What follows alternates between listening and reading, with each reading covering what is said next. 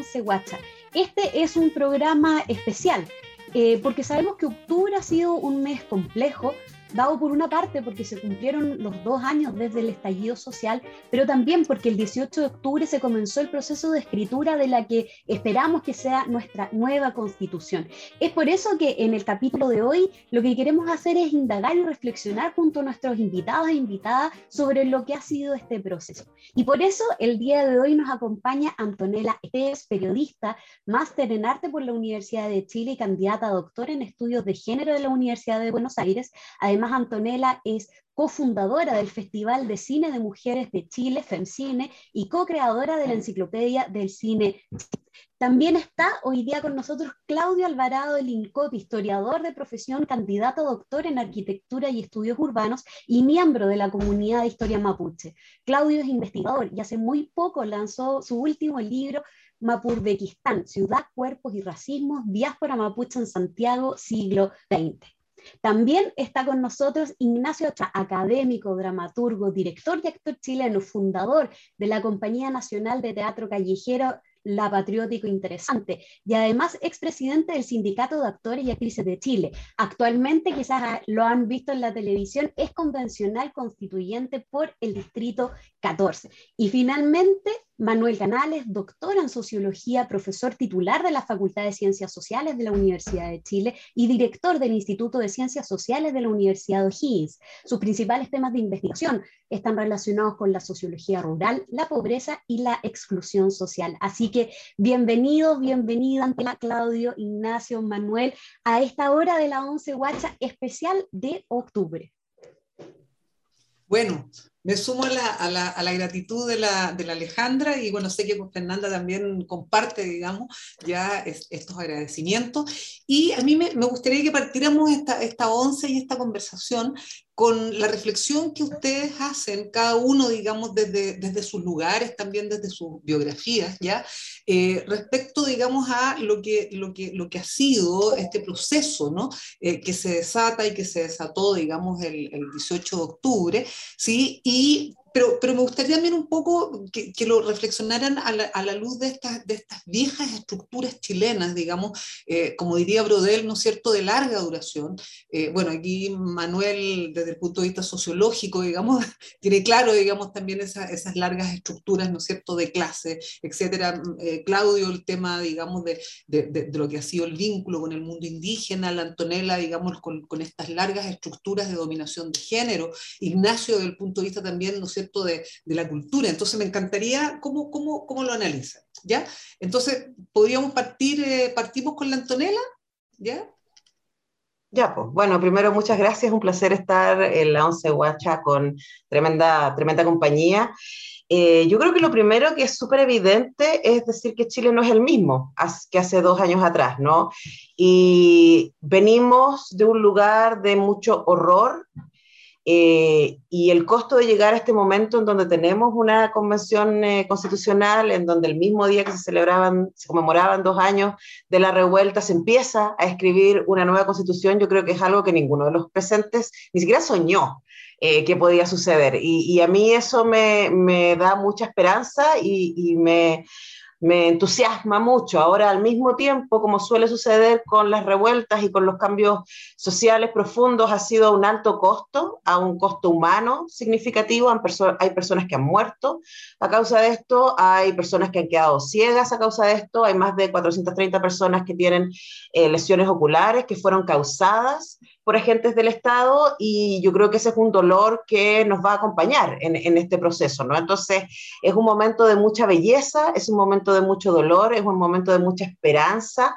Yo creo que, no sé si les pasa, pero también es como estamos un poco descolocados con, esta, con este mundo de posibilidades, ¿no? Cuando, cuando dice la presidenta Elisa Loncón eh, el otro día, eh, ahora dejamos, damos rienda suelta a la imaginación, esa frase eh, da muy buena cuenta de las expectativas eh, y las complicaciones que eso tiene, porque efectivamente somos un país dividido. Esta, estas largas estructuras tienen que ver con la manera en que se construyó esta república, eh, tiene que ver con que se construye desde la lógica segregacional, ¿cierto? Tanto de clases como de etnias, eh, y que hoy día se repite en términos de migrantes, en términos de todo aquello que es considerado minoría, lo que es una locura, porque finalmente la mayoría o la que define el país son menos del 2% de la población. Y yo creo que esas son las cosas que han quedado en evidencia y poder salir de ese lugar y poder pensar que efectivamente otro Chile es posible es tremendamente emocionante y por último, por supuesto, el lugar que las mujeres han tenido en esto, no nos olvidemos que eh, antes de la marcha del millón y medio hubo marchas significativísimas de mujeres en los últimos años. No olvidemos también que fue en este contexto que eh, las tesis sacaron Un violador en tu camino, dando cuenta de un trabajo que ellas venían haciendo de antes, pero que prendió de una manera muy importante en Chile y en el extranjero, lo que las tiene ahora de, tour por, por Europa, ¿no? Eh, porque lamentablemente hablar de las vejaciones, las vulneraciones, las violencias que recibimos las mujeres constantemente en estas sociedades patriarcales es algo que cruza muchísimas naciones eh, a lo largo del mundo. Entonces, yo creo que también en ese sentido, y después del mayo feminista del 2018, hay cosas que cambiaron radicalmente y uno lo ve en la academia, y aquí compartimos eh, ser académicos con, parte importante del panel, y, y, que hay cosas que antes se podían decir y hoy día ya no se pueden, hay cosas que uno tiene que cuestionar de manera constante, los alumnos nos enseñan muchísimo siempre eh, y esa generación tremendamente crítica yo creo que nos está poniendo en un lugar muy exigente y muy emocionante. Sería.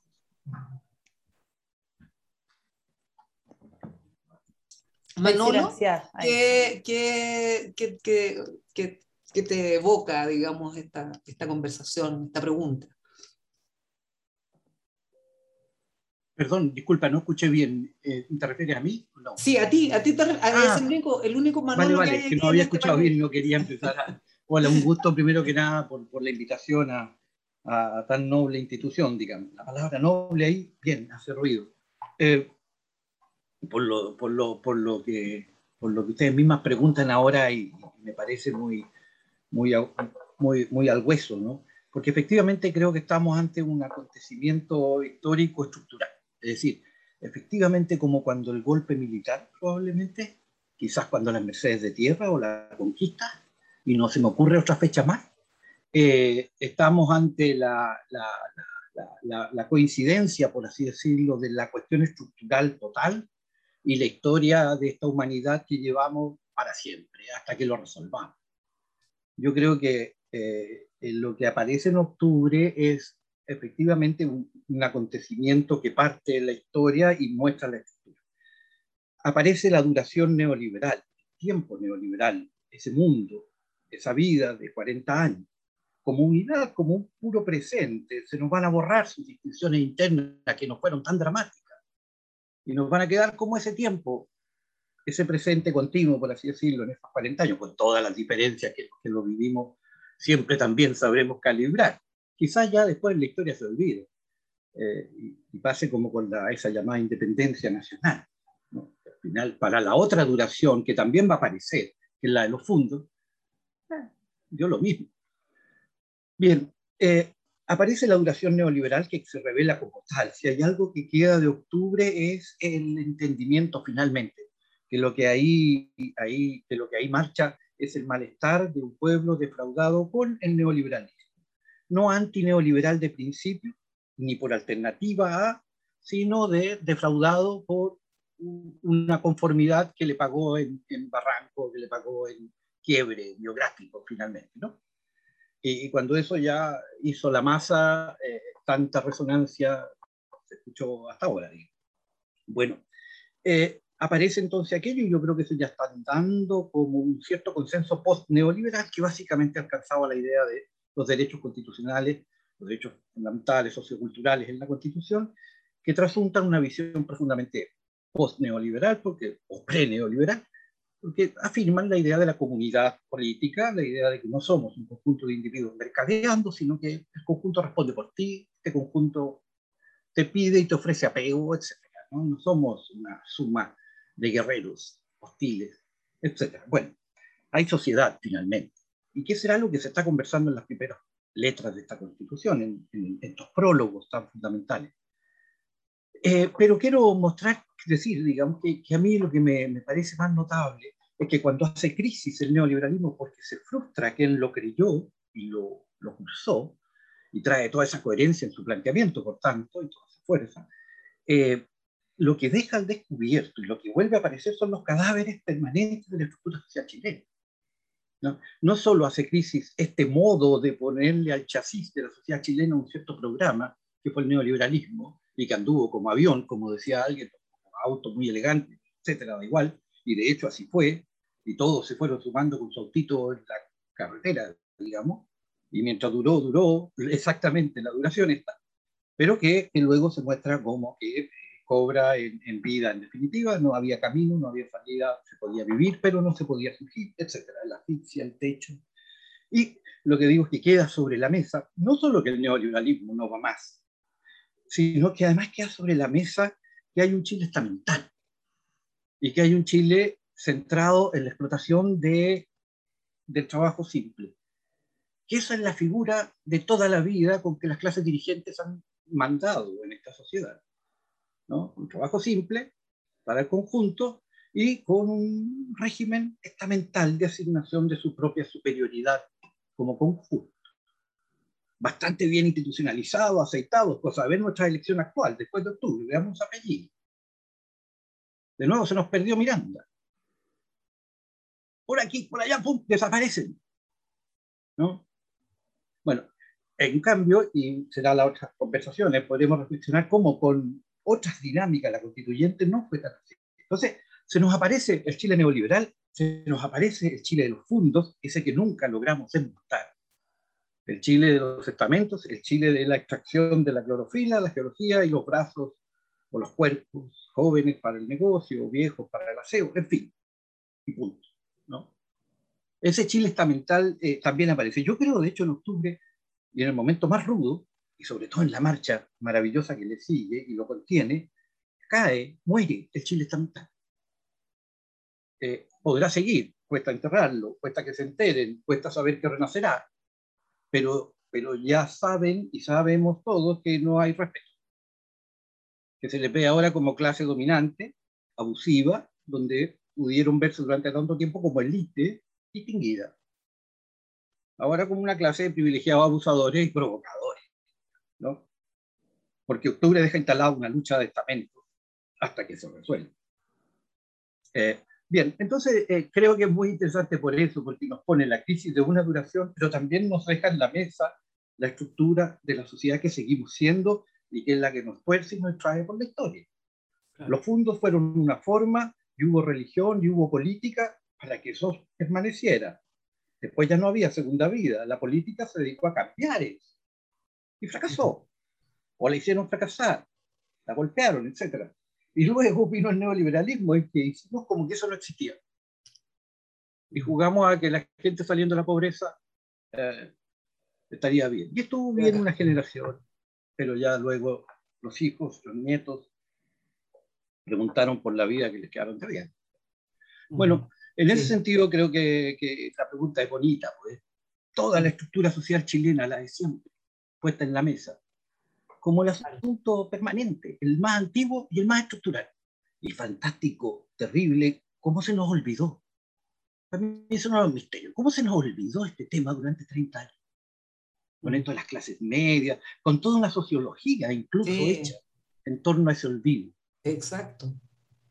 Eh, eso lo dice el profesor. Bueno, para mí una pregunta eh, tremenda. Y acaso por eso también a la sociología le cuesta llegar a octubre. Mm. Y le cuesta nombrar esta torsión. Pues estábamos hechos para olvidarnos de que Chile es un país partido en dos, de cuna, y que vas a saber el colegio de tu bisabuelo para saber el colegio de tu hijo, ¿no?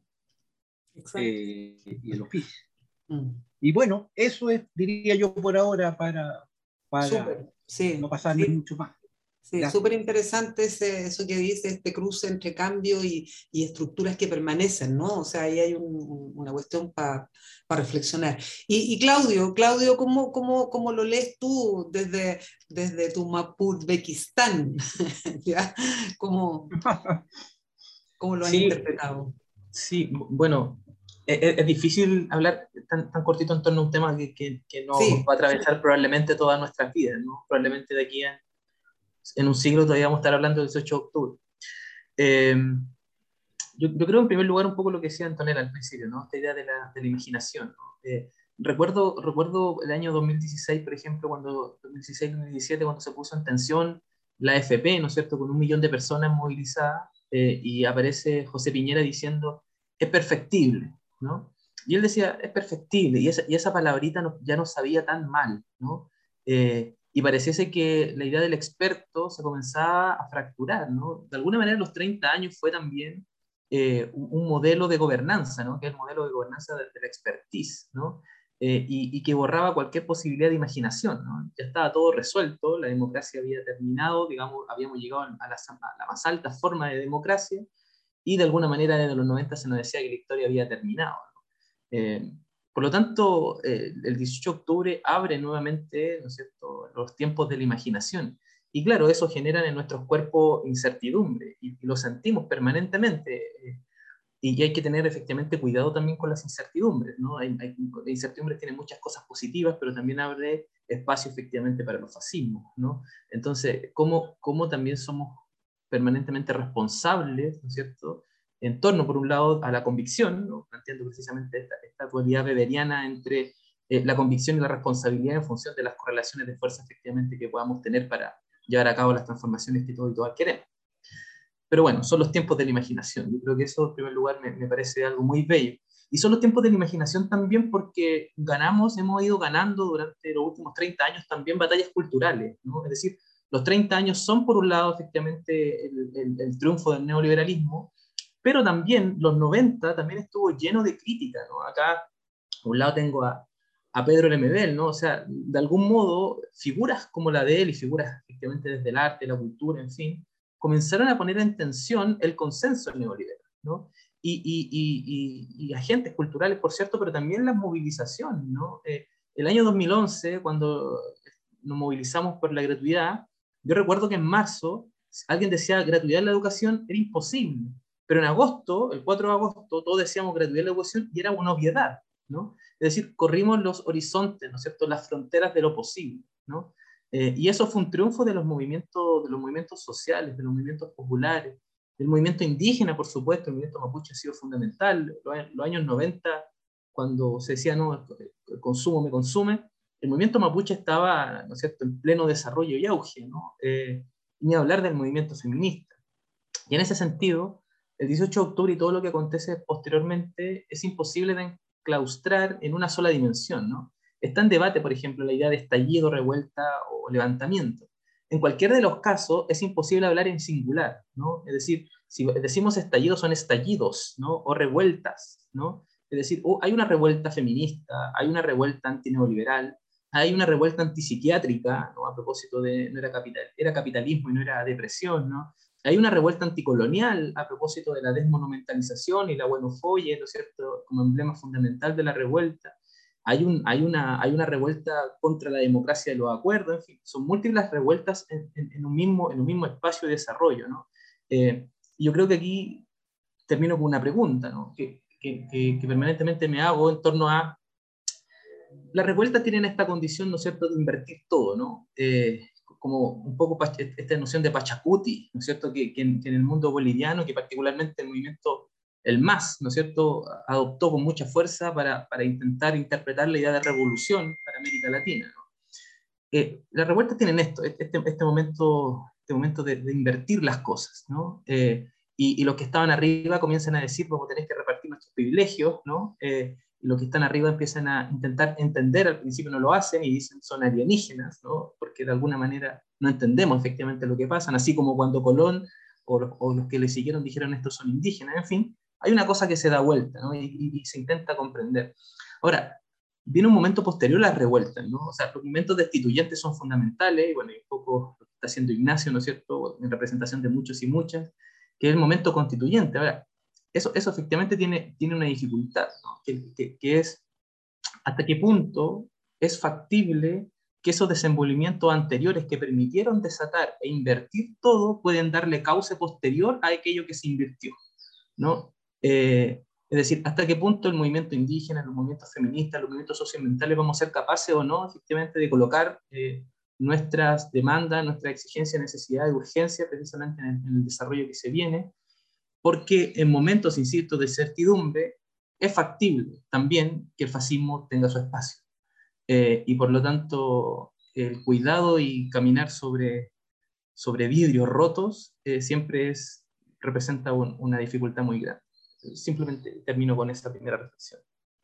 Sí, no, súper Claudio, no puedo estar más de acuerdo contigo. Además, creo que interesante como analizar el concepto, digamos, de, de, Pachacuti, ¿no? Porque, porque efectivamente es un cambio de era, es eso, pero a la vez también está el tema de la inversión del bien y del mal. Entonces, eh, están los opuestos y la pregunta acá, y yo creo que Ignacio la, la vive, digamos, ya eh, la sensación que yo tengo también eh, es, es, como que hay una restauración conservadora, ya justamente por todas estas diversas revueltas, ¿no? Que se juntan acá. Entonces, Ignacio, me encantaría eh, que nos contaras tú cómo, cómo, has leído, cómo interpretas, digamos, cómo interpretaste ya eh, el 18 y bueno, también tú estás en una posición, digamos, eh, muy relevante en este minuto, pero sería muy interesante desde el punto de vista, digamos, la cultura, tú nos contaste algo la otra vez, ¿no? Que era muy, muy interesante de las calles, lo callejero, todo lo que pasaba ahí, ¿no? ¿Cómo, cómo, cómo lo estás leyendo ahora?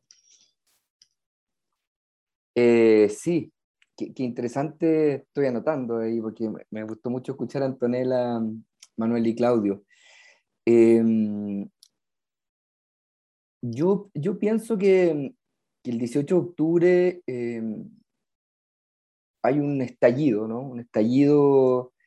Em, para mí estalla un paradigma, un paradigma cultural, ¿no? Y, y creo, al igual que, como plantea Claudio, que, ese paradigma cultural em, estalla en base a la, a la, irrupción de nuevos paradigmas culturales que se venían fraguando en el tiempo, ¿no? Como, como, un, como una cerveza que está ahí, digamos, generando su, su vapor, ¿no? Y de pronto ya revienta el barril.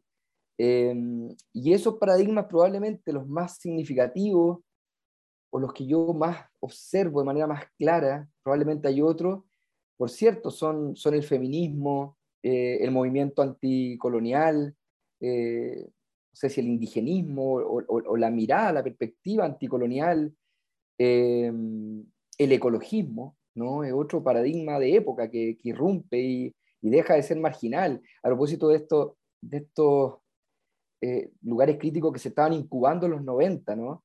El ecologismo era una cosa de ahí, de un, grupete que, que, estaba engrupido con algo y, y además habían unos que tenían como unos gurúes así en torno al humanismo ecologista, una cosa de nicho, ¿no? O unas problemáticas de unas comunidades em, que de repente irrumpían para sacar un, unos 500 mil o 300 mil votos en una presidencial simbólica. Eh, y de repente nos encontramos en una constitución, una constituyente, eh, que declara que vamos a hacer una ecoconstitución, ¿no? Y que firmamos un, un, texto de manera unánime que estamos en emergencia eh, planetaria y climática. o sea, creo que, que esa es la, la, la, violencia con que rompen estos paradigmas y, y cambian la, la agenda, ¿no? Yo pienso que ese paradigma cultural que estalla el, el 18 de octubre eh, tiene mucho que ver con eh, el tipo de mundo que constituye la constitución del 80. ¿no? Las constituciones no solo son un, cuerpo, las normas constitucionales que, que, crean institucionalidad, arquitectura del poder y habilitan o no ciertos derechos, ¿no? También eh, instalan ciertos paradigmas, ciertos valores y principios rectores. Y esos principios rectores siempre tienen una contracara, ¿no? O sea, el individualismo que promueve el Estado subsidiario y neoliberal, bueno, tiene la contracara de lo colectivo y de lo comunitario. Eh, la privatización de los derechos tiene la contracara de, eh, de la habilitación como derechos colectivos, ¿no? Eh, la explotación de la, de la, de la tierra, de los territorios, la expoliación de los territorios tiene como contracara eh, los derechos eh, de los pueblos originarios sobre sus tierras, sobre la autonomía. Entonces, eh, creo que, una pregunta o, ciertas preguntas que a mí me rondan permanentemente van a ser, ¿qué va a perdurar de todo eso? ¿no? ¿Qué perdura? ¿Qué, qué trasciende? Porque yo creo, y esta es una pregunta que yo me hago mucho, eh, y el otro día discutiéndolo con, con una persona me decían, bueno, que, había un constitucionalista alemán que, que, que centraba su teoría en esta pregunta, ¿no? Que es cuánto aguanta la cultura respecto como a los cambios que puede introducir un proceso constituyente. Eh, porque el espíritu que yo veo en la constitución es cambiarlo todo, ¿no? Es pasar de un sistema político hiperpresidencial a uno parlamentario, es pasar desde un Estado centralista a un Estado regional, es pasar desde una cultura del hombre con familia, eh, trabajador de clases medias altas, digamos, hacia un Estado paritario. O sea, hay un cambio muy potente. Entonces, mi pregunta todo el rato, en términos precisamente de una perspectiva cultural, es, ¿qué perdura de esa cultura pre-18 de octubre? Em, ¿Qué cambiará o qué habilitará la nueva constitución? ¿Qué cambios habilitará, por ejemplo, en esta reestructuración del poder, en esta rearquitectura del poder, eh, en este habilitar nuevamente a la política ¿no? y a la ciudadanía como agente eh, al pueblo o a los pueblos, como hablamos ya definitivamente hoy día, los pueblos de Chile como agente incidente en la toma de decisiones. Em, y otra pregunta es, ¿qué ya cambió? ¿Qué cambió en nuestra cultura ya? Y, y, y, y, qué simplemente, entre comillas, la constitución debe dar cuenta de aquello. ¿no? Y yo creo que hay cuestiones muy poderosas. Hay gente que dice, ustedes quieren convertir a Chile en un Estado plurinacional, eh, o, o, quieren como crear un espacio que, de interculturalidad que no tiene la preponderancia. Yo creo que eso ya está. No es que nosotros vayamos a crear un Estado plurinacional, o, no vamos a crear plurinaciones. Esas naciones ya existen. Probablemente las vamos a reconocer constitucionalmente y les vamos a habilitar derechos y les vamos a transferir poder, ¿no? Pero esas naciones ya existen, siempre existieron. Eh, y hay muchas cosas de ese tipo ya existen otros tipos de familia. Eh, ya existe un poder local autoconvocado y auto eh, ¿no?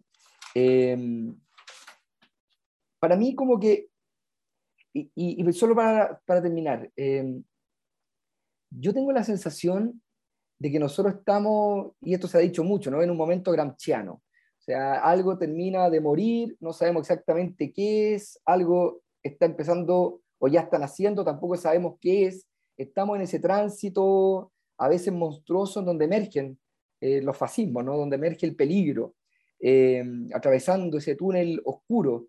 Eh, y yo creo que efectivamente a dos años de la revuelta, aún nosotros no hemos sido capaces como país de materializar en la institucionalidad ningún cambio sustantivo. Y eso es tremendamente frustrante, ¿no? Eh, porque aquí había la oportunidad de este proceso constituyente, pero el gobierno también tenía herramientas, el Congreso también, y no han dado ni una respuesta. Entonces hay gente que dice, oye, el, octubrismo, ah, esto, este deseo de mantener esa pulsión, esa energía, ese desborde de octubre. Bueno, pero es que hay mucha gente que no ha tenido ninguna respuesta desde, desde que emerge octubre, ¿no? Y, y, y, y ahora sí, para terminar, yo pienso que en octubre no es, a propósito precisamente este paradigma neoliberal, eh, de la ciudad segmentada, de la preponderancia del individuo por sobre la comunidad, no es la comunidad la que sale a la calle, es el individuo que sale a la calle y se, se constituye en comunidad en la calle. Y en cierto sentido, los que estuvimos en la calle nos enamoramos un poco de eso, ¿no? De salir todos los días a la calle y construir comunidad, no es la comunidad que se desborda, es la comunidad que se constituye en el espacio público, precisamente en el espacio de protesta. Y eso, como no ha habido reparación, hay gente que lo sigue necesitando. Hay gente que vive, sigue habitando exactamente el mismo paradigma, el mismo abandono, y que necesita ir a la calle para volver a sentir de que efectivamente hay un lugar en donde es posible otro orden, ¿no? Un orden en base a una comunidad.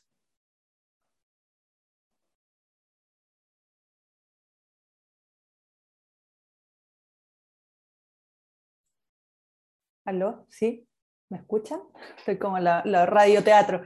No, gracias, gracias Ignacio. Sí, eh, bueno, gracias por, por, por estar acá y, y, también eh, un poco siguiendo la línea de lo que dice el Ignacio, que encuentro toda la razón. Eh, si bien octubre es un mes complejo, creo que también octubre es un mes de, la imaginación y, tiene complejidades muy positivas también. Creo que eso es, por lo menos para mí en lo personal es muy importante eh, mencionarlo también, y, que va también un poco relacionado con, esta pregunta que les voy a hacer, que es un poco más eh, al hueso quizás eh, y más compleja, que, que, es la, esto de que se ha hablado mucho de la violencia del 18 de octubre, de la necesidad de, de, que exista esta violencia para que, para que se hayan generado todos estos cambios sociales. Bueno, esta semana ha estado como muy en el tapete toda esta discusión, sabemos por qué, hemos escuchado a varias personas.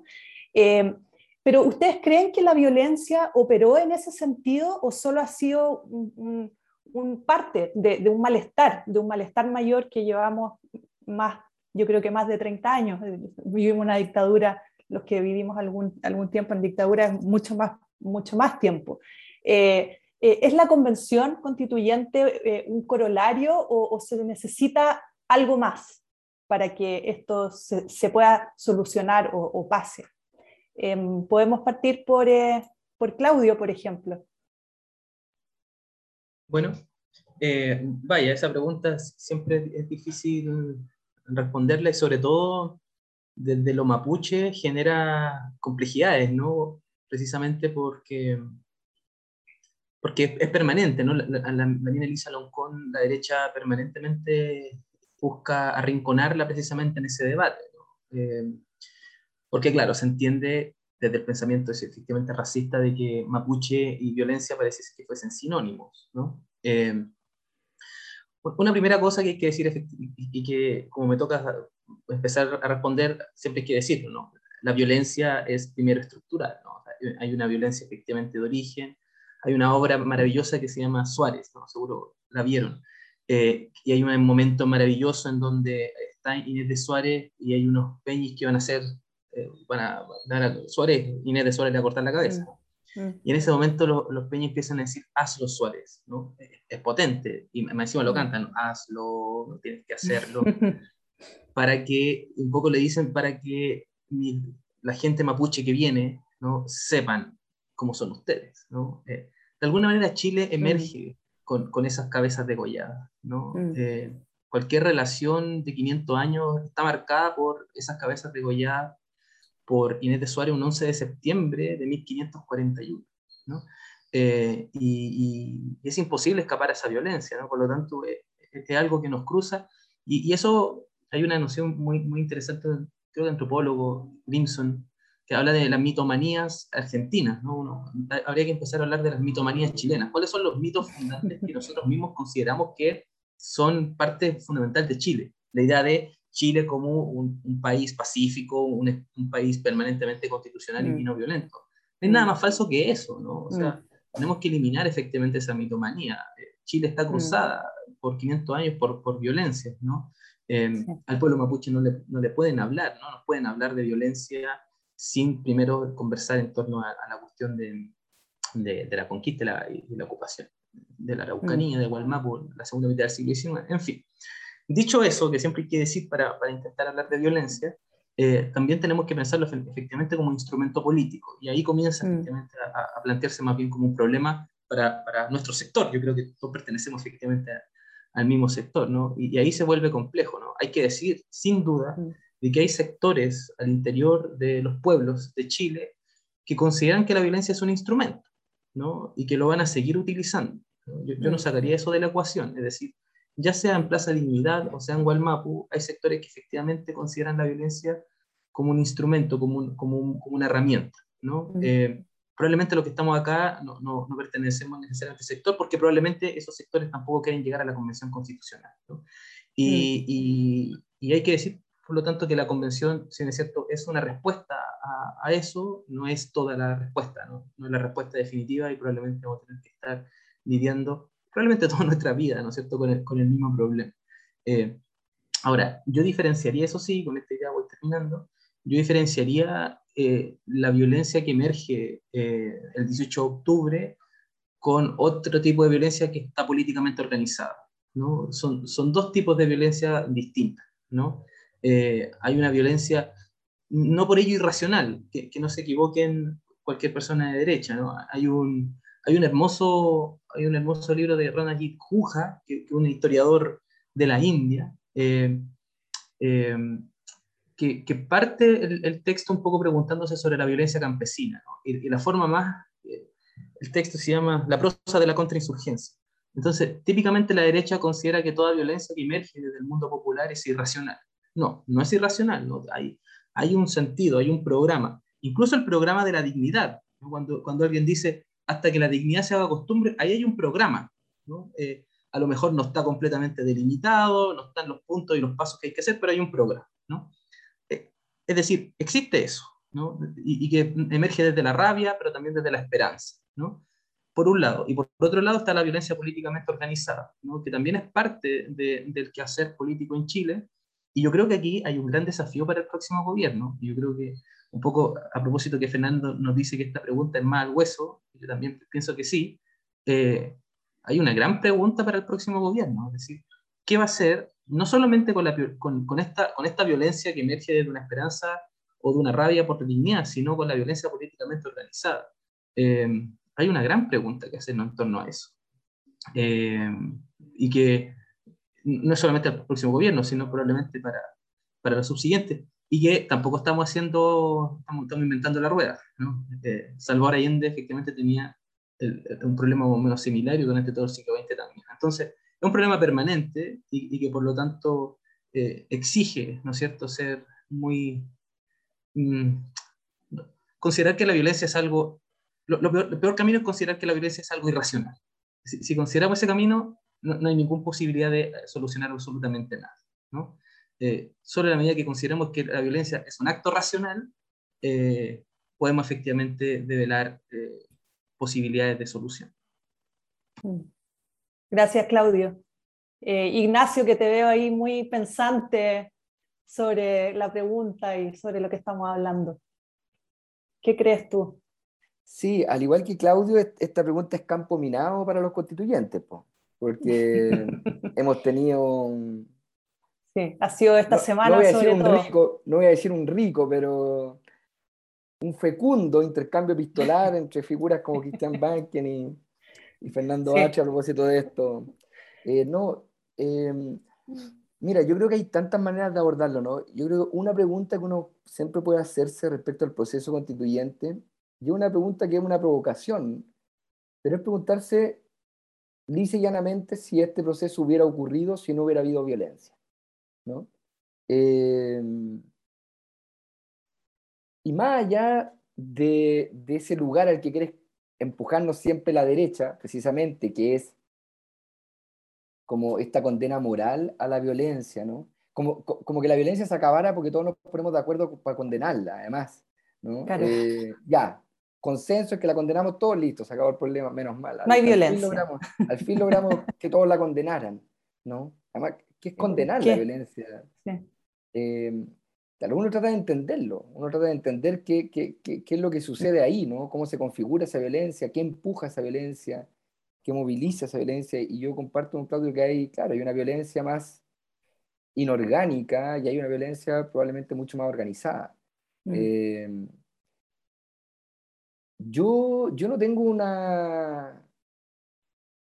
O sea, a mí me cuesta pensar de que este proceso se hubiera habilitado sin la violencia. Y no porque lo diga yo. Recojo las palabras de, de, de la noche de, del 25 de noviembre del acuerdo que se hizo en el Congreso, el acuerdo por la paz y la nueva constitución, en que Jacqueline van Rieselberg, Rieselberg, Rieselberg ¿no? Eh, sí. de la UDI, muy acongojada, dijo en un momento, eh, frente a las cámaras, como, bueno, esto teníamos que hacerlo porque estaban quemando Chile, ¿no? Un poco, explicándole a su sector, ¿no? De por qué estaban eh, votando la constitución de Jaime. Eh. Y yo creo que ahí hay una respuesta, ¿no? Hay una respuesta.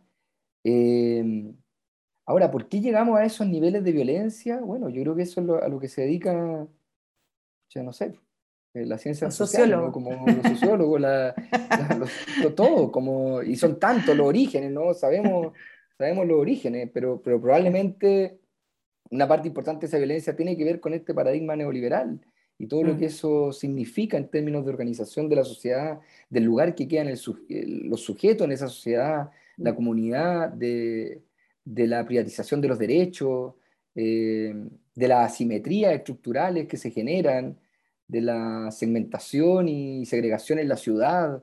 Eh, bueno, todos los componentes que forman parte de ese, de ese paradigma de concentración, ¿no? de, de, mm. riqueza, de expoliación.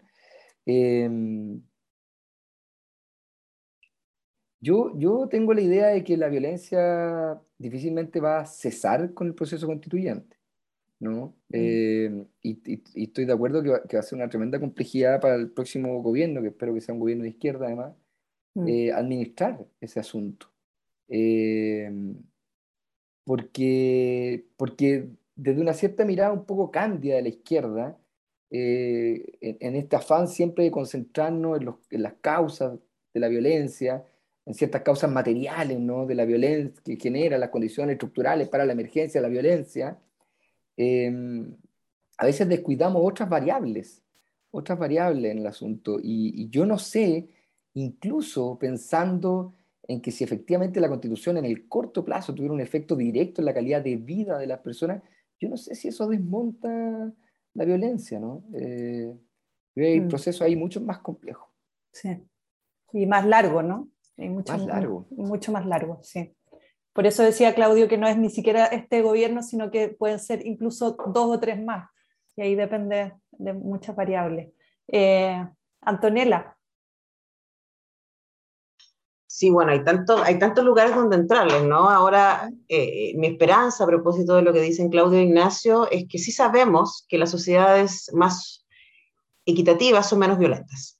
Eso está súper comprobado, ¿no? Entonces, entonces, si lanzamos hacia allá, efectivamente podemos tener esperanza de que en algún momento.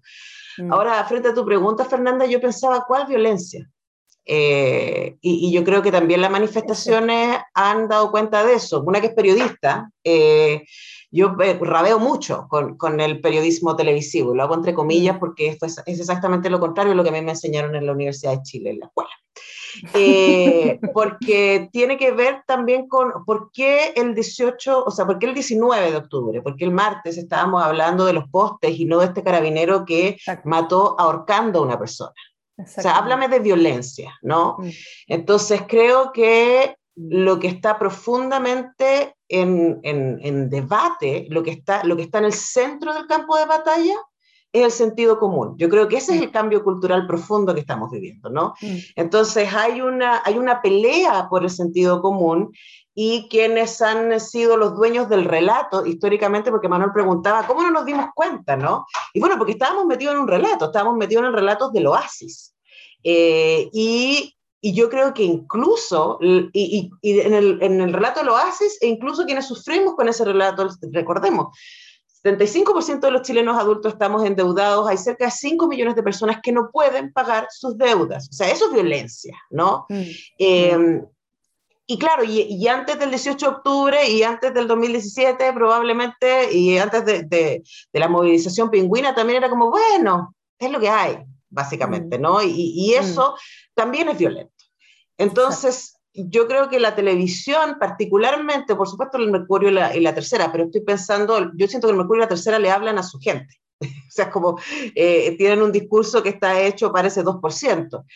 Y la televisión y especialmente los noticieros son los que están eh, siendo las herramientas, y los matinales, que decir, son las que están siendo las herramientas de ese 2% para crear un sentido común en el resto de la población. Y yo creo que eso es eh, muy, muy poderoso. Entonces, cuando la gente piensa en mm. la violencia, piensa en este grupo de encapuchados tratando de botar un poste. Y no piensa en el carabinero que mató a una persona, ¿no?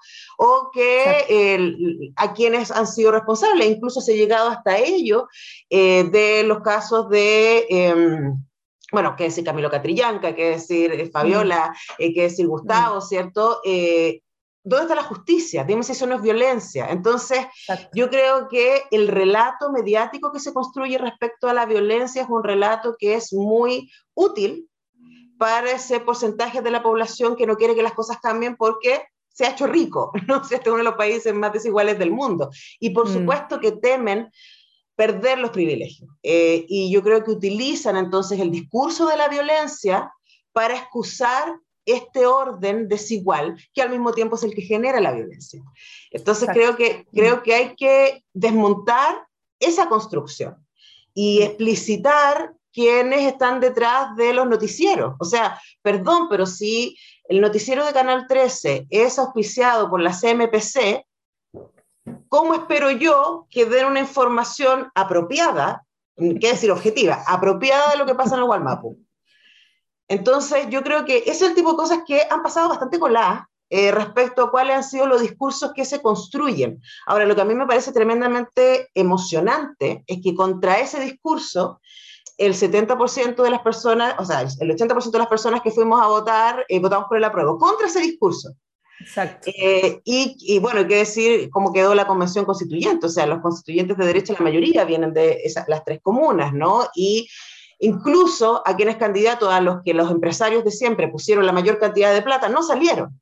Entonces hay algo que está cambiando en contra de ese discurso, pero ese discurso sigue ahí, resistiendo y, y, haciéndose mm. espacio y buscando y disfrazando finalmente las razones profundas, profundas de la violencia.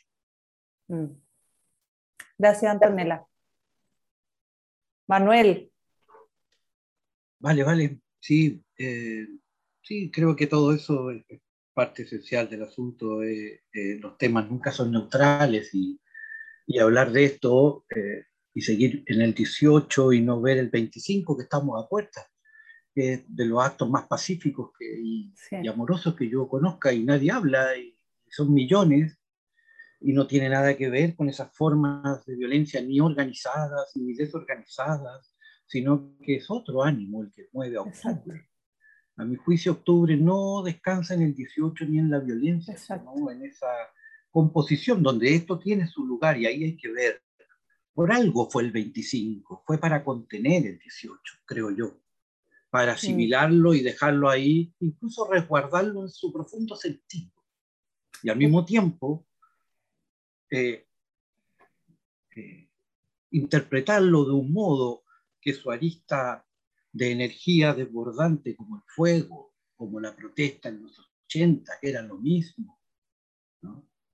Eh, como esa energía pura que, que, desborda, y no por eso irracional en el sentido de que no pueda entenderse, ni que quien la haga no lo entienda, sino por su profundo carácter ceremonial, incluso, mm, llega a mm. tomar. Mm. Es un modo incluso de doble racionalidad, si se quiere, de, incluso de exceso. Ni era un método, y cuando era método a veces era método doble, digamos, si pudiera decirse para mejor indicar este carácter simbólico que llega a tener este mostrarse los dientes, digamos, del quique, enojado, a ver si un perro se le aguanta. ¿Entiendes? No, no se aguanta. Que el otro componente interesante que pasa a veces colado, como se dice, con esto de la violencia. Yo distingo la violencia de los grupos armados que tienen la violencia como un método para el logro de un objetivo de quienes no tienen ese, usan la violencia como un método para el logro de un objetivo. Lo que no significa que sea, no sé, una pulsión eh, visceral.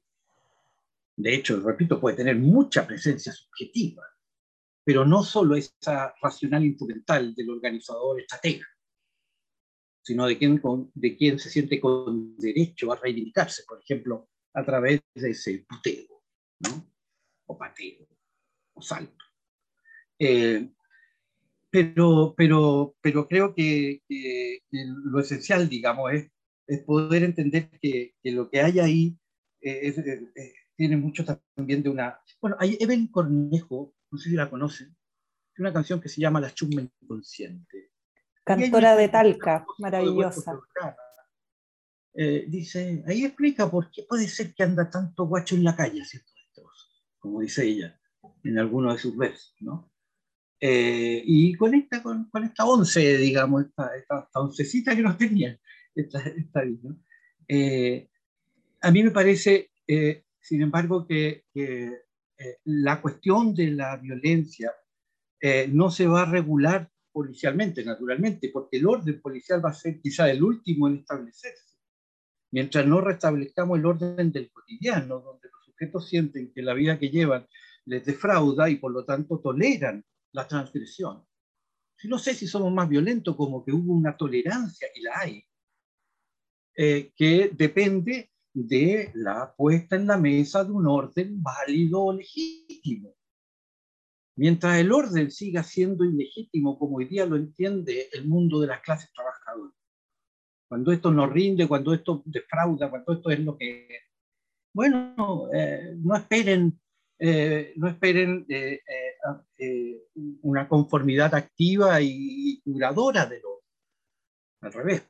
Entonces creo que esto se juega en si va aquí a circular o no una esperanza. Y ahí sí creo que no tiene que ver con el próximo gobierno ni con más, sino ni con algo proyectable como un programa, sino como si se logra interpretar o no lo central de octubre. Si se logra interpretar o no los intereses por así decirlo, objetivos del pueblo que marcha el 25. Y a mi entender, el, el interés objetivo que marcha en, octubre, ese antineoliberalismo, que al mismo tiempo, que ya está siendo medio interpretado, donde convergen todas las diversidades en un principio de unidad, eh, que va a ser, yo creo, lo que más teme el Es lo que una joven decía, para explicarlo, ¿ah? decía, mira, era todo tan fuerte, tan, tan emocionante, tan agresivo. Y agresivo ahí no era mal, no era violento, sino que era la idea de agresividad. ¿Qué es la agresividad? Esto de ir hacia adelante. Esta idea de un pueblo unido que va hacia adelante es lo que es el poder profundo, porque se internaliza como un dato de la correlación de fuerza. De hecho, nadie usó la violencia en esa idea de método para un objetivo, pero una vez que se le permitió y se observó como que es un experimento de por Dios qué resulta, ¿no? Como nada. Y tenía usted a la clase dirigente pidiendo perdón, hablando de privilegios, llorando sus cegueras, ¿no? Prometiendo que nunca más, etcétera, escondiendo a todos los que había que esconder. Eh, todo eso y dando bonos eh, por lo que fuere.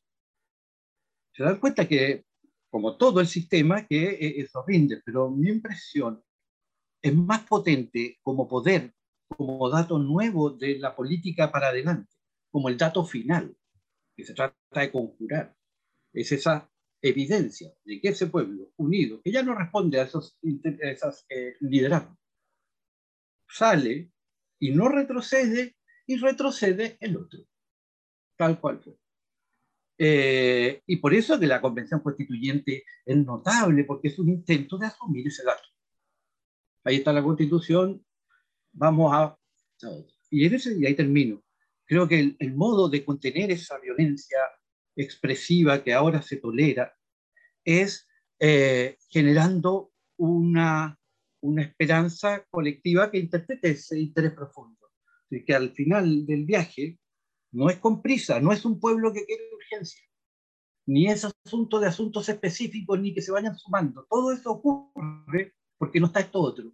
Que alguien le diga, sí, yo sé, esta sociedad de estamentos y de trabajos esclavistas, nunca más. Vamos a ver cómo lo hacemos, cuánto nos demoramos. Pero mientras no hagamos eso, no habrá orden. Y todo, y podremos ser feministas, ecologistas, pacifistas, descentralizados, todo. Y el conflicto profundo que estalló en octubre seguirá ahí, creo yo. Al menos en un eje esencial. Eh, hay que objetar el Chile estamental. Lo está haciendo, por lo demás, la derecha, lo está haciendo Marcela Cubillo.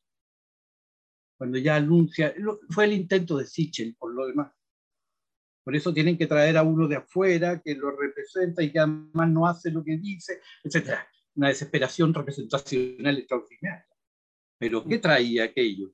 Yo entiendo que se acabó el Chile estamental. Yo entiendo que, en fin, ¿no? ¿Y qué dice? ¿Qué se dice por acá?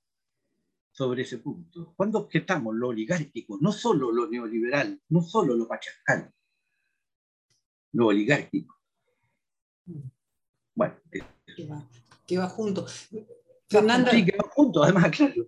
que va junto. Fernanda, dos cosas que, que, quisiera decir, eh, que creo que, que, no lo han tocado, digamos, bueno, ahora, ahora, ahora un, un, un poco Manolo, pero, a ver, eh, Claudio hablaba de, estas, de, estas, diversas capas de violencia, ¿no? Cuando, cuando hemos trabajado el tema de las violencias contra las mujeres, digamos, eh, también hemos trabajado esas densidades. Pero a mí lo que me llama la atención y que tampoco nadie habla ni conversa, es esta expresión de esta masculinidad en la violencia. ¿Ya? Eh, estas barras bravas, ¿ya? porque acuérdense que antes de el, del 18, ya siempre las barras bravas producían, ¿no es cierto?, estas rupturas en la ciudad, estas violencias, también estas quemas. Acuérdense, yo no sé si ustedes, usted, ah, y, estaban ahí presentes como con, esa cosa, ¿no cierto?, bullente por un lado. Por otro lado está la narcoviolencia me da la impresión de que, de que, esta, de que hay como una porosidad, hay unos, unos límites complejos, ¿ya?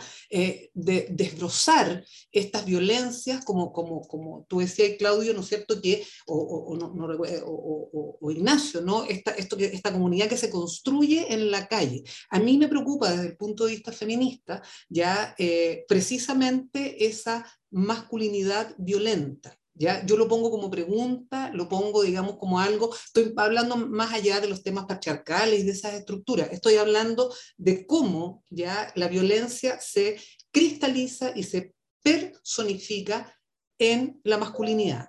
Gran pregunta, que yo sé que no es una pregunta ya de resolución eh, rápida ni, ni, política en la nueva constitución, ya, pero creo que debe, debe eh, no sé, yo siento que hay que colocar. E-, era eso que quería acotar Fernando. Sí. Em, hemos hablado de, octubre, eh, pero como bien decía también Antonella, em, se empezó el 18 de octubre a redactar la nueva constitución en este espacio constituyente. Eh, y justamente ahí queríamos adentrar esta parte de la conversación eh, porque nos parece importante también como hito de lo que estamos viviendo hoy en día. Y ahí quería, quisiera preguntarle a Antonella, desde el punto de vista de la cultura y de las comunicaciones, ¿tú crees que va a haber una preocupación desde la Convención Constituyente para que ésta se, se democratice aún más, digamos? Y también, si crees que la paridad de género se va a inscribir en nuestra cultura, en nuestros procesos, siendo que ya está instalada ahí pero ¿se va a instalar a nivel global? ¿Tú qué piensas? Yo le tengo cualquier fe a la Constitución, a la Constituyente. Le tengo cualquier fe a Ignacio, a la Malucha, a Jorge. Hay un montón de gente que yo quiero y admiro mucho que están ahí Primero porque siento que, mira la ojera del pobre Ignacio, mira cómo está trabajando esta gente. O sea, de verdad yo le sigo a, un montón de constituyentes y de verdad es impresionante cómo han trabajado, hablando de cómo se ha construido discursos falsos, o sea, de verdad se han sacado la mugre. Eh, y, y yo siento que porque son muy conscientes de la relevancia de lo que están haciendo. Y lo que están haciendo es cristalizar este cambio cultural. Y yo creo que lo que Sonia decía respecto al macho violento eh, es un tema cultural, lo sabemos, ¿cierto? No siempre la sociedad humana ha sido patriarcal, no siempre la sociedad humana ha sido machista y por lo tanto a los varones se les ha enseñado a ser violentos. Eh, y por lo tanto confiamos que se puede enseñar a no ser violentos. ¿sí? Construimos una, una sociedad que pueda ser más amable, ¿no? Entonces, yo creo que la paridad en la, convención es tan significativa en términos simbólicos como en términos prácticos. O sea, yo creo que después de eso ya no más. O sea, así de simple, ya no más. No, no es negociable que haya instituciones públicas eh, que puedan tener, no puedan tener a la mitad de la población justamente representada. Yo creo que esa cuestión ya fue ya. Eh, y yo creo que los partidos, con mucha resistencia, están dando cuenta de ello. Eh, luego, una cosa es lo que pasa en términos legales, ¿cierto? Y lo que se instala y otra cosa son los cambios culturales, los cambios de sentido común. Y hay súper buenos ejemplos de esto. O sea, ahí teníamos el permiso maternal de los varones, que ha sido usado por menos de un 5% de los varones que pueden hacerlo. ¿Por qué? Porque culturalmente siguen siendo tremendamente sancionados por ser padres cuidadores. Entonces, yo siento que para algunas cosas vamos a tener que seguir instalando ley. Eh, vamos a tener que seguir teniendo discriminación positiva por un rato, porque son tantos siglos de arrastrar inequidad que vamos a tener que hacernos cargo de que primero sea una obligación hasta que culturalmente sea algo natural. Ahora a mí me parece que las nuevas generaciones de feministas no nos van a permitir otra cosa. O sea, las chiquillas son intensas, digámoslo, para, para, lo bueno y lo malo, ¿no? Y en este caso para lo muy bueno. Yo creo que, que en ese sentido, y yo lo veo, por ejemplo, en las escuelas ahora, pues, yo trabajo mucho con cine, por supuesto, entonces como que, y hay ciertas cosas que ni siquiera se discuten. Es como, eh, y cuando uno cuenta, bueno, solamente hace 10 años. A nosotras nos trataron de exótica cuando creamos de Fem, FemCine, la Sonia es súper testigo, fue parte importante de la fundación del festival. Eh, hoy día es como, obvio. Entonces, yo creo que estamos en ese, en ese trecho. Eh, estamos en ese trecho y por lo tanto como proceso de cambio es tremendamente exigente, es difícil porque lo que pasa es que son muchas experiencias las que convergen en esta escena, ¿no? Y por lo tanto hay muchas demandas, hay muchos dolores que convergen, eh, hay muchas injusticias que aparecen. Entonces, ponerse de acuerdo respecto a cuáles son las prioridades y cómo va a funcionar es súper exigente, pero yo creo que la idea de la paridad y del feminismo eh, está ya. Eh, y a la gente que todavía no, no, le cae el, o sea, imagínate lo que pasó esta semana con esos diputados Woody, en serio. O sea, es como, como, wow, señor, ¿en qué época vive? Y sabéis que lo gracioso que yo pensaba, y es como, claro, es como, efectivamente las cosas cambiaron súper rápido. Eh, y hay gente que todavía no, no cacha cómo cambiaron, ¿no? Entonces hay un trabajo, hay un trabajo cultural, hay un trabajo mediático, hay un trabajo académico que tenemos que hacer para, para ir llegando todos a la misma página, ¿no? Pero, y en ese sentido creo que el ejemplo de, de la convención, eh, y bueno, Elisa Loncón como presidenta, y Jaime Baza como varón vicepresidente, a mí me encanta el tipo de varón que él está eh, encarnando. Eh, y yo creo que ese es un súper buen ejemplo para los varones también. De, ven, si no es que los queramos dejar afuera, es que necesitamos que ustedes puedan ser colaboradores y no robarse el, tejo todo el tiempo, ¿no? Entonces, creo que, creo que eso a mí me da mucha esperanza, en, tanto en términos simbólicos como prácticos. No siempre soy tan optimista, ¿eh? pero, pero la convención me, me saca lo mejor de mí.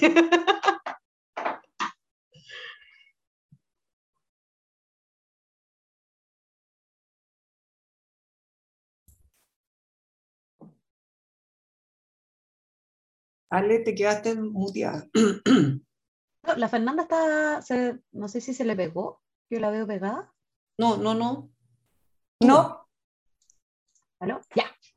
Sigo yo entonces. Em, a Ignacio, también que sabemos que estás ahí en el, en el ojo del huracán, te queríamos preguntar como constituyente, eh, ¿qué horizontes de cambios tú percibes, de cambios reales, digamos, que se, hacer, que se puedan hacer? ¿Piensas que en este ejercicio que está haciendo la convención de cobijar estas diferencias, eh, se va a extender a los diversos ámbitos de la sociedad también? ¿Y cómo crees tú que se va a garantizar la opinión y la participación ciudadana en, el, en la convención constituyente?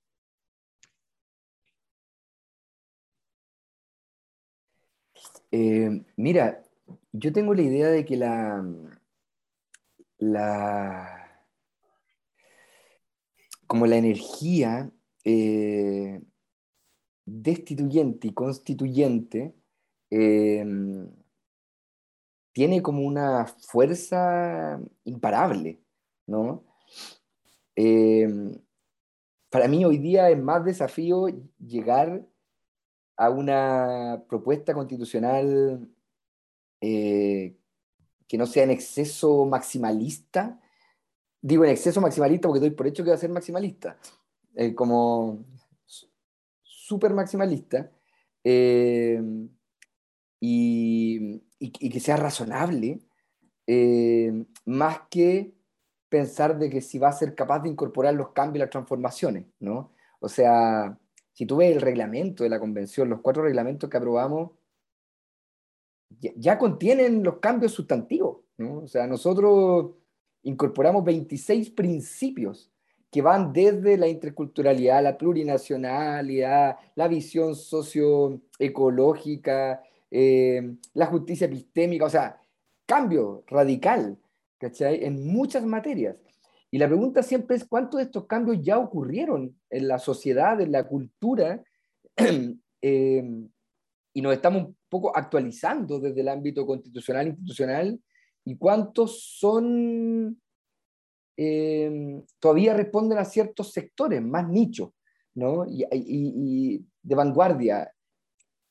Y ahí hay, hay, un equilibrio que lograr, porque si, si tiramos el tejo demasiado pasado, también habilitamos un espacio para esta restauración conservadora, ¿no? Porque el, miedo es una energía muy fuerte y la incertidumbre, tal como decía Claudio, tiene hay, en la incertidumbre hay, hay, una tensión permanente entre la esperanza de algo nuevo, entre, entre la, idea de, un horizonte que es capaz de, de, correrse, pero también el miedo a caer en el vacío. y eso es algo que nosotros tenemos que ser capaces de administrar. Y yo no creo que sea tan fácil administrar, porque la energía es, es muy grande, es muy grande de todos lados. Lo que decía la, Antonella, la energía feminista es, un huracán. Eh, la energía anticolonial es otro, la energía ecologista es otro. O sea, eh, abre una puerta y te entra una energía gigante que quiere tomarse todo, ¿no? Y que quiere que, que esté en todo y que en cada palabra y en cada texto y en cada frase estén contenidos todos esos valores, principios, derechos, cambios. Eh. Entonces yo, yo Cambio sí, cambio veo, ¿no? Y respecto a la participación, yo creo que aquí estas típicas trampas y cosas complejas de, precisamente de, de estos procesos, ¿no? Porque una de las demandas recurrentes de la ciudadanía es la participación. Pero a la vez, en nuestra cultura, nosotros no tenemos, no estamos habituados a participar políticamente. Eh, entonces la, la, convención y me parece un muy buen ejemplo lo que está explicando, habilita ocho espacios de participación. Ocho. Y yo temo que pase un poco lo que nos pasaba como en esas tomas universitarias, en que estábamos dos meses peleando por representación de los estudiantes en espacios triestamentales, logramos ganarlo y después no habían estudiantes que llenaran los cupos. ¿no? y un mes después pasaba el decano en la hora de almuerzo y nos decía, como diciendo, para eso, bueno, tanto. Eh, ¿ah? Eh, entonces, pero porque hay algo cultural, porque hay países que la gente está acostumbrada a participar, ¿no? Y, está habituada. Hoy día la gente no sabe. Eh, hoy espacios de deliberación colectiva, ¿qué significa? Y vamos a poder, tampoco hay confianza de que vaya a incidir directamente, ¿no? Esta sensación de perder el tiempo, de ir y estar una mañana entera en una cuestión que al final no va a tener ninguna gravitación en ningún lado. Eh, y esas son, son desafíos, ¿no? Son desafíos. Entonces, como contener un poco esta energía, modularla y modelarla para, para que tenga cierto principio de, de aplicabilidad, yo creo que es un desafío grande que estamos viviendo, más que si vamos a ser capaces de cambiar cosas desde lo que significa cambiar en el ámbito constitucional, porque luego vendrán gobiernos, políticas públicas, cuerpos normativos, legales, etc. Gracias, Ignacio. Sí, sin duda es un desafío y ahí Claudio, te queríamos preguntar, en este proceso constituyente, ¿tú crees que han ganado los pueblos indígenas, especialmente el mapuche, en estos procesos y en su expresión, además que tienen en la convención constituyente? Porque también uno puede preguntarse, en base a lo que hemos conversado, el tema de la violencia, también de la discriminación, pero también del racismo. ¿Tú crees que esta nueva constitución basta para superar el racismo que existe? Eh, bueno, no. Eh, pero, pero sí abre muchas posibilidades. Yo creo que esta pregunta, como, como todas, muchas, hay que responderla efectivamente como en niveles. O sea, un primer, un primer nivel diría yo que es notorio el hecho de que se está inaugurando al interior de la tradición de las izquierdas en Chile una visión anticolonia. y, eso es muy positivo. Y, digo que se está inaugurando porque no es algo que la tradición de la intelectualidad izquierda tenga mucha trayectoria. Uno podría decir que probablemente en los 80 eh, emerge, donde por supuesto Sonia, ¿no es cierto? Eh, José Bengoa, en fin, eh, comenzaron a pensar este, estos temas antes que se dio Lipchus, pero en los 50, y para de contar, digamos. O sea, no hay, no hay una larga tradición intelectual, reflexiva al interior de la izquierda chilena en torno a estos temas. Digo, a diferencia de, qué sé yo, Perú. O sea, Mariátegui desde los 20 está pensando en estas cosas, ¿no?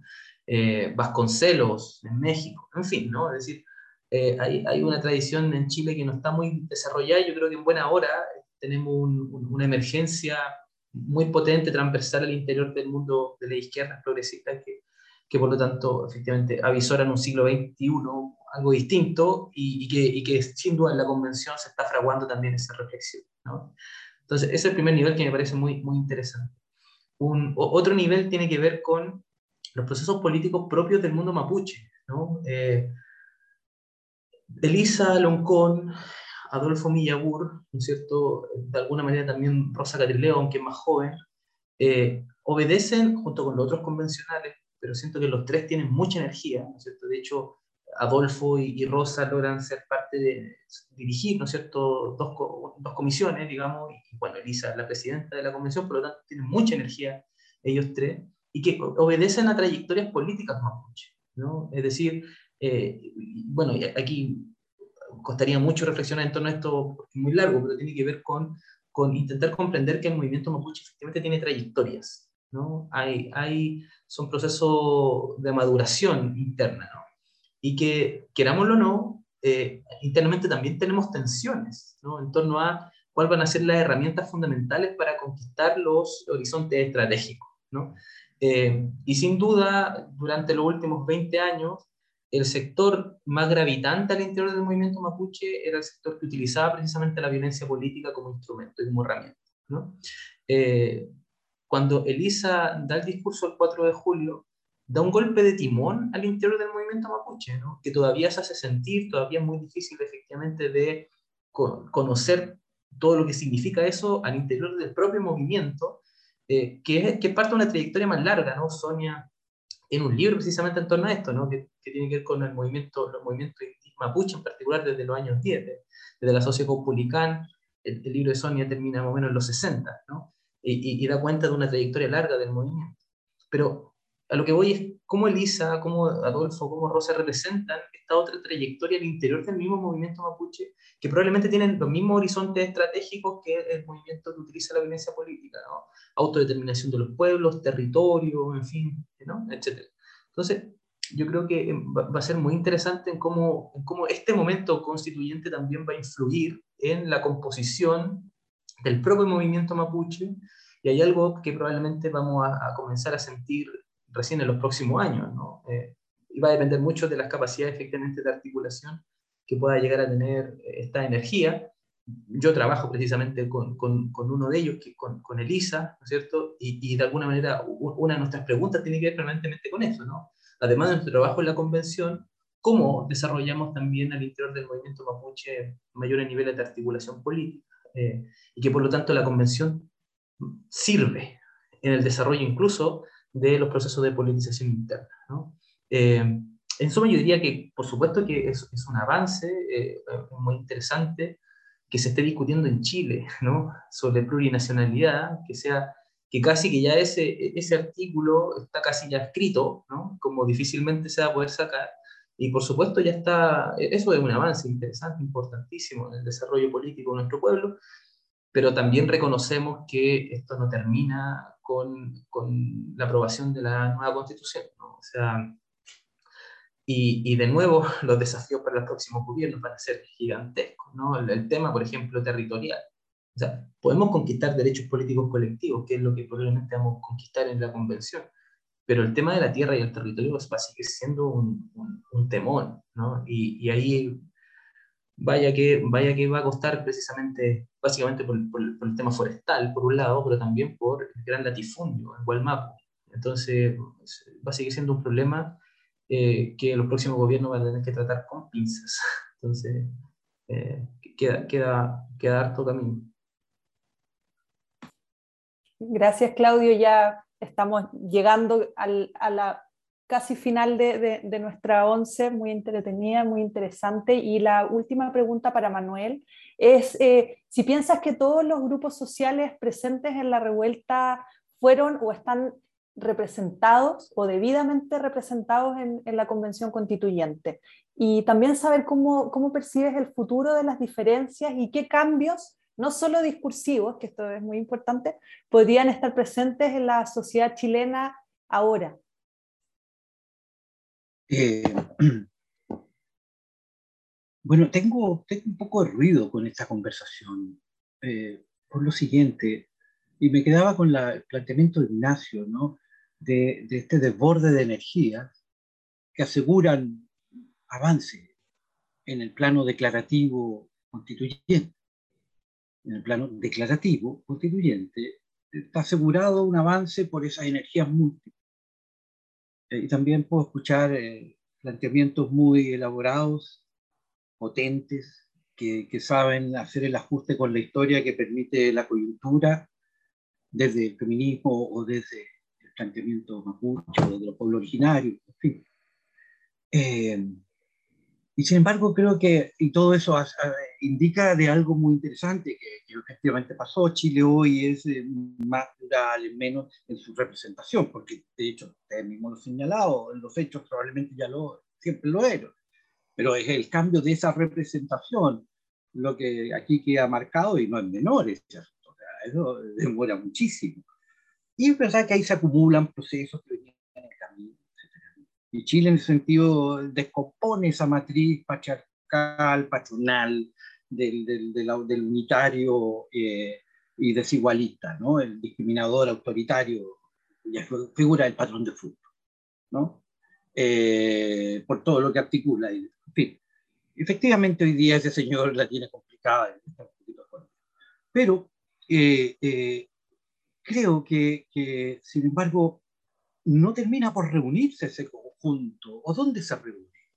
Más allá de la Convención de Derechos Humanos, más allá de la cultura de derechos humanos. ¿Dónde converge finalmente ese conjunto de diversidades tan bien representadas y con tanta energía? ¿Y por qué ocurre esto? Octubre tenía, sin embargo, una cierta capacidad eh, eh.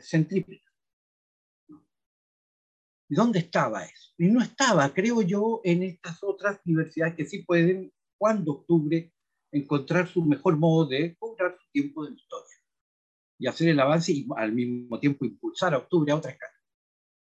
Y fue el, el, el mutuo encuentro, digamos, de una energía social que no venía, según mi interpretación, de estos movimientos como tal.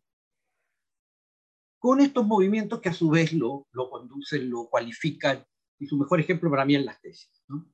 que llevan al movimiento ya a una escala cultural formidable que le hizo muy bien precisamente a esta posibilidad de entendimiento de octubre como un actor social que no era la violencia, que era la, el anuncio de otra, de otra, de otro habla, de otra subjetividad, incluso de otras presencias, ¿no? Eh, y lo llenó de cultura, lo llenó de subjetividad en ese sentido, de sentido también. Pero eh, quiero decir que mm, mm, dejo esa pregunta, ¿dónde se reúne que no sea solo la cultura de derechos humanos? ¿Y basta con la cultura de derechos humanos para interpretar octubre? Bien. Segundo, eh, eh, entonces digo, ¿y qué otra sorpresa me mostró octubre que, o la misma constituyente y el gran discurso de Elisa Lompono, lo que hoy día dice Valentina, soy la pendeja flaite, picante, rota. India, eh, y comunista además. La tiene toda señorita, se puede negar, se le hace el elogio por hablar así, ¿no? Porque no es llegar y sacar ese hablo. Y, y, lo que ahí está nombrando, digo yo de nuevo, es la otra sorpresa para mí de octubre, que está mal nombrada o, o, o signada y la lista del pueblo es su mejor manifestación. Eh, que llega a nombrarla de algún modo y tiene que deshacerse y no logra consistencia y sin embargo hizo su trabajo. Y gracias a ese trabajo está un conjunto de diversidades eh, representadas y que traen además una novedad muy interesante, que es la que nadie buscó nadie prohijó y que nunca creímos que iba a aparecer. Llegaron los colegios particulares subvencionados y los municipales, que al final eran lo mismo. Toda esa pelea al final, la novedad es que cuando llegan, llegan juntos. Y por lo demás nunca llegan. Ahora llegaron, llegaron juntos. Y son por primera vez mayoría. No al modo que le corresponde, no en paridad, digamos, del caso, pero por lo menos ya no son la excepción ni la diferencia. Eh, y ese, a mi juicio, así como la paridad de género, no es negociable, porque ya sería absurdo, irracional, porque obviamente es ruidoso, porque no diría, obvio que es paritario. Vale lo mismo ahora, creo yo, para los colegios. Eh, todo gabinete tendrá que parearse con esta convención constituyente. Y si no, preguntaremos, ¿y dónde están los municipales? ¿Dónde están los particulares funcionados? Ese cambio eh, es muy interesante, creo yo, lo trae de hecho, de rostro, de fenotipo, de apellido. Escuchar, lo más hermoso para mí era escuchar los apellidos de la Convención Constituyente. Era escuchar un curso común y corriente. Y eso no lo había visto en Chile, a las representaciones institucionales del conjunto. Entonces, eso, eso yo creo que por eso me parecía que Elisa Loncón, además cuando hablaba, inauguraba una patria. Y yo sigo la patria de Elisa Loncón no sé a dónde llegue. Y en sentido como Antonella, yo también me, me, arrojo a esa esperanza porque además él, podrá no tener llama, pero, pero no es corrupta. Eh, y me refiero a, ese proceso. Y no es poco, no, no es poco en Chile. Está ganando su legitimidad. Entonces, eh, pero ese discurso de Elisa cuando anuncia, llama a una patria en nombre de todas las formas de opresión, ese discurso desopresivo de, de Elisa Loncón, eh, y, que nos hace escuchar por primera vez la voz mapuche. Imagínate lo absurdo, nosotros nunca habíamos escuchado a la madre mapuche hablándonos. Eso fue extraordinario, creo yo. Así como muchos cambiaron, yo creo que el mestizaje nuestro fue impactado por lo menos así lo sentí yo en ese día, en ese momento. Eh, me sentí, o sea, pudimos rehacernos mestizas o mestizos, porque pudimos escuchar la otra palabra, si español ya sabemos unas cuantas frases, ¿no? Y de la otra nunca había escuchado yo ese sonido, ¿no? Hablando en nombre, en fin, esto es extraordinario y más encima particulares funcionarios municipales. Obviamente que eso vale una foto histórica ¿Dónde lleguemos? No sé, porque nos sigue faltando, y ahí termino, la representación nominal, conceptual de ese conjunto. La lista del pueblo fue un intento fallido, al mismo tiempo funcional, y con todas las debilidades humanas y dolores y lo que fuere del caso. Pero sigue estando ahí y no la tenemos bien nombrada, porque además no sé si nos atrevemos a nombrarla y a entender su demanda profunda es otra matriz de sociedad respecto a los modos de la desigualdad y a los modos de trabajar. Termino. No solo respecto a que hay mucha desigualdad y de que ese es el tema central, sino al tipo de desigualdad, es por nacimiento, es injusticia. Es decir, cuando tenemos que hablar, como decíamos al inicio, de la cuestión estructural y permanente de Chile. ¿No? La injusticia. Es decir, lo que no se puede sostener si no es por creer en Dios o con los militares, o creyendo en el que uno elige, la clase media, hasta que Dios, y ya no creíste más eso, saliste. Pasó lo que decía la señorita Cornell.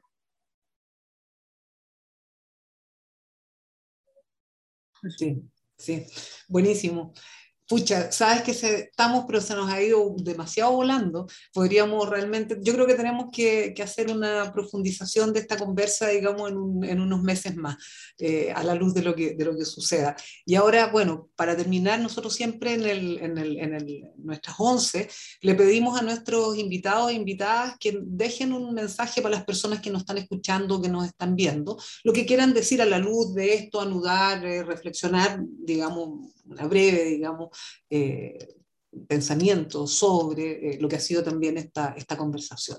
Así que, ¿podemos partir, Claudio? Sí. Em, bueno, em, no sé, realmente como insistir permanentemente en, la lucha contra el racismo. Me parece que eso, siento yo que, que, es vital esta cuestión. Eh, me, quedé pensando en Elisa particularmente. Eh, por ejemplo, uno de, los uno de los momentos, en un momento alguien se acercó y, y le dijo a Elisa que, que, le mandaban un saludo sus ex patrones, ¿no? porque Elisa trabajó en su juventud en, como empleada doméstica en Pucón. Eh, y, una persona que, estaba ahí en el Congreso le dijo eso, ¿no? Eh, sea, imagínense lo fuerte de aquello, por supuesto era una persona de derecha, ¿no? Eh, esa persona de derecha buscaba algo en particular, ¿no? someter de no a, la sensación, ¿no es cierto? Esa sensación de inferioridad, ¿no es cierto? Que se, se quiere permanentemente someter a los pueblos indígenas. Entonces, yo creo que, que la lucha contra el racismo es una cuestión fundamental, que en última es una lucha por hacernos humanos, ¿no? a los deshumanizados. Eh, es, el, es el, elemento central. Eh, y por lo tanto, eh, y hacer humanos, esto implica también, y con esto voy a terminar, no, no tampoco santificarnos. ¿no? y yo creo que ahí hay una difícil tarea ¿no? de cualquier lucha antirracista de por un lado volvernos humanos, pero eso implica necesariamente también dar cuenta de que no somos perfectos y que tampoco somos eh, la luz eh, al final del túnel, ¿no? sino que somos parte del mismo túnel. ¿no? Eh, y, y, eso probablemente es la, mayor dificultad que tenemos en estos momentos también, cómo los pueblos indígenas pueden ser elementos fundamentales para la construcción de nuevos horizontes civilizatorios, pero al mismo tiempo no entregarnos a nosotros toda una responsabilidad que nos compete por el contrario, a toda la humanidad. Eso. Gracias, gracias Claudio. Eh, Antonella.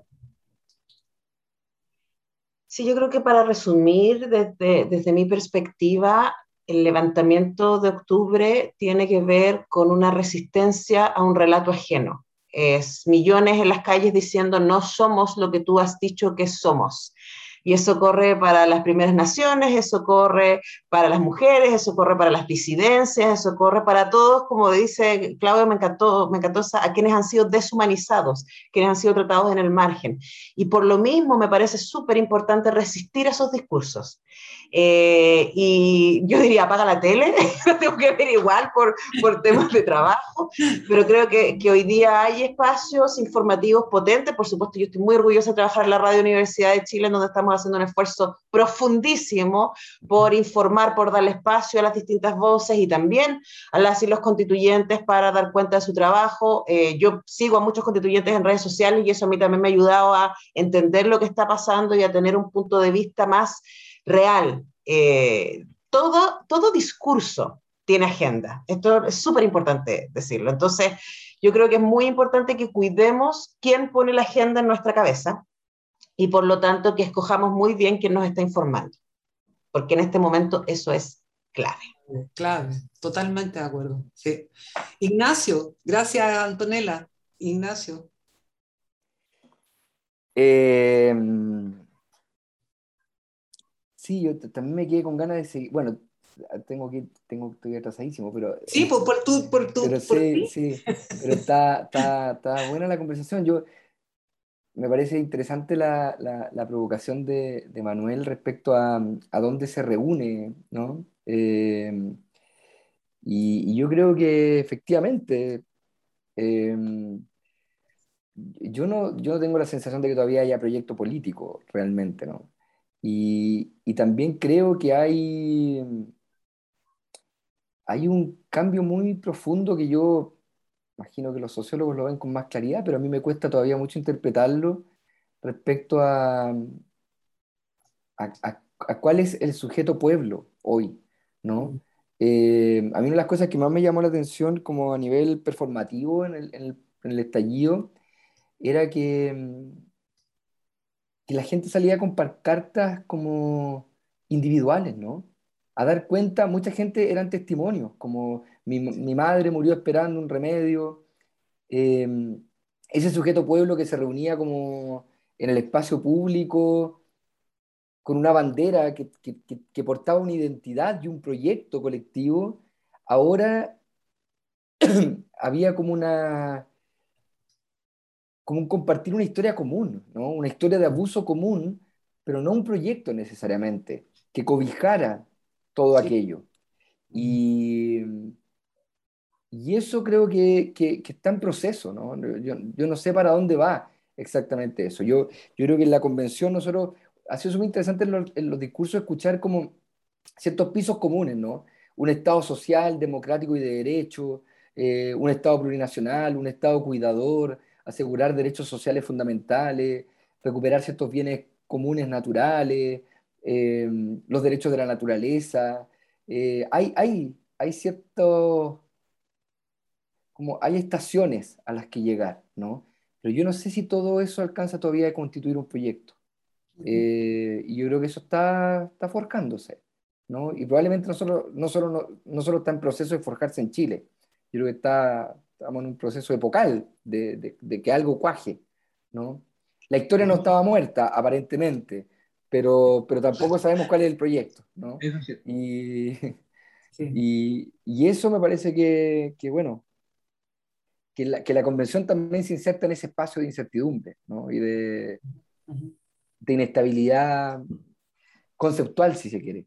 Eh, eso, y, simplemente va a cerrar e invitar a la gente a que le ponga ojo a la comisión sobre sistemas de conocimientos, culturas, ciencia, tecnología, artes y patrimonio. Es una comisión que escapa absolutamente a la norma respecto a las comisiones tradicionales para efectos de generar un texto constitucional y creo que tiene unas posibilidades de cruce, de reflexiones muy interesantes y espero ver desfilar ahí además en las audiencias públicas a grandes cerebros y corazones, tanto del mundo de la academia, de los espacios comunitarios, territoriales, de los pueblos. Así es que pónganle ojo, yo creo que va a estar interesante el debate. Eso, y muchas gracias por la invitación a todas. Un gusto como siempre. Muchas gracias, muchas gracias Ignacio. Eh, Manuel, para cerrar, ¿cuál sería tu hilado? A ver, es muy, paciencia, porque de, esto es de tiempos largos. ¿no? Eh, estamos, sí, no es de prisa esto, no es asunto de prisa. Ni nadie está pidiendo prisa, salvo los que siempre han pedido prisa y lo único que les importa es la prisa. No, puede ser muy demoroso, siempre y cuando, segundo, además sea eh, radical. Tampoco extremista, porque extremista siempre habrá. El extremismo como disposición, no, radical, refundacional de largo plazo, refundacional, y eso es paciencia y, radicalidad en ese, sentido. Es lo que primero se me, se me, ocurre como para pasar este, este momento. Eh, y pero por otra parte quedo muy intrigado con que eh, Ignacio también conceda que, que ahí hay un tema y que es la conversación que creo falta que no es de la convención constituyente ni tampoco de la presidencial, porque tampoco el candidato presidencial puede resolver estos asuntos en cuanto tal. Pero es la conversación política que hay que instalar de un proyecto de sociedad que no tiene que ver con soñar, sino con reconocer los intereses específicos que están en lucha. Eh, no es un asunto de defender principios, como uno puede también escuchar a veces en la lista que nos propone Ignacio, e identidades, principios que, por cierto, todos lo asumimos, sino intereses, intereses contrapuestos de la sociedad. La derecha sabe a quién representa y está afanosamente buscando un modo de validar ese interés como interés colectivo, que es la tarea política que tiene. ¿Quién está buscando representar ese otro interés? Y, y dejémoslo planteado que creo que Nash también tiene razón, no es cosa de fijar una identidad pueblo como un personaje, si lo que se está señalando allí, por lo demás, un personaje que resulta bien dibujado por la misma geografía con que la clase dirigente decidió encerrarse. Basta de preguntarse quién es el pueblo, todos los que están más acá de esa raya, y se acabó. Solo nosotros a veces no sabemos qué pueblo, pero todo el mundo tiene claro quién es clase dirigente y quién no. El tema no tiene que ver con los pobres, tampoco. La clase dirigente y la clase las clases y las clases, la élite, como se llamaba. Eh, y bien, pues eso indicaría que, que, estamos, que hay que esperar, participar de, de, esa discusión de qué proyecto de sociedad va a ser capaz de instalar una nueva esperanza, eh, que no es instalar una nueva realidad, no es hacer el cambio. Y quien quiera hacer el cambio ahora o se cobre no haber podido hacer los cambios o no hemos hecho ningún cambio, creo yo que habla bien de su interés, pero se equivoca y más bien pensar en qué esperanza podía instalar. Eh, y de hecho han instalado y han mantenido mucha esperanza. Quizás para mí el valor mayor de la Convención Constituyente es que continúa, que logró encontrar su tono, que ahora está haciendo su discusión, que ha podido encontrar su camino. Eh, ya es harto y, la representación que tiene. Pero eso, eh, no olvidar finalmente lo que se nos va a olvidar de nuevo, que es la desigualdad. Está mental. Y la matriz productiva, explotadora simple. Eso es lo que al pueblo lo ahoga. Si alguien logra interpretar esa contradicción, que mientras en Chile los puestos se asignen por apellidos para el 8% de la educación particular y el puestos complejos y el resto son puros puestos simples para todos los demás, básicamente, no hay orden posible, porque se cayó el yugo. En ese sentido, decía yo, murió un Chile estamental, porque este sujeto popular o este sujeto negado dio un paso adelante y no retrocedió, y bastó con eso. Mm. ¿Acaso el principal tema de la violencia sea qué violencia puede reprimir ese pueblo en serio? Muchas gracias, Manuel. Muchas gracias. Y bueno, y muchas gracias a todos y todas, y toda, y toda que ya. Eh, estamos, llegamos ya a nuestra, a nuestra finalización de la once guacha. Y totalmente queremos agradecerle, bueno, Antonella, Claudio, Ignacio, Manuel por acompañarnos en este especial que quisimos hacer en la hora de la once guacha con más invitados, una mesa extendida para poder conversar sobre lo que está sucediendo, pero yo creo que también nos vamos luego a esta conversación también con esperanza de recoger en estos diálogos que tenemos que seguir haciendo y seguir profundizando para poder construir esos programas, esos horizontes que sin duda todos los anhelamos. Así que les agradecemos enormemente y agradecemos también a todos y todas quienes nos siguen en todos nuestros episodios de la hora de la 11 WhatsApp. Recordarles que nos pueden seguir en nuestras redes sociales, en Facebook, en Instagram, nos pueden escuchar también si es que no nos quieren ver a través de Spotify, así que los invitamos a que nos sigan a través de todas nuestras redes y eh, les mandamos a todos un abrazo enorme y nos vemos en un próximo episodio de La Hora de la 11 WhatsApp. Un abrazo, que estén muy bien. Un abrazo. Chao, gracias. Chao, que estén muy bien. Gracias. Chao, chao, chao. Para todos. Igual. Chao. Chao, un gusto. Chao, chao.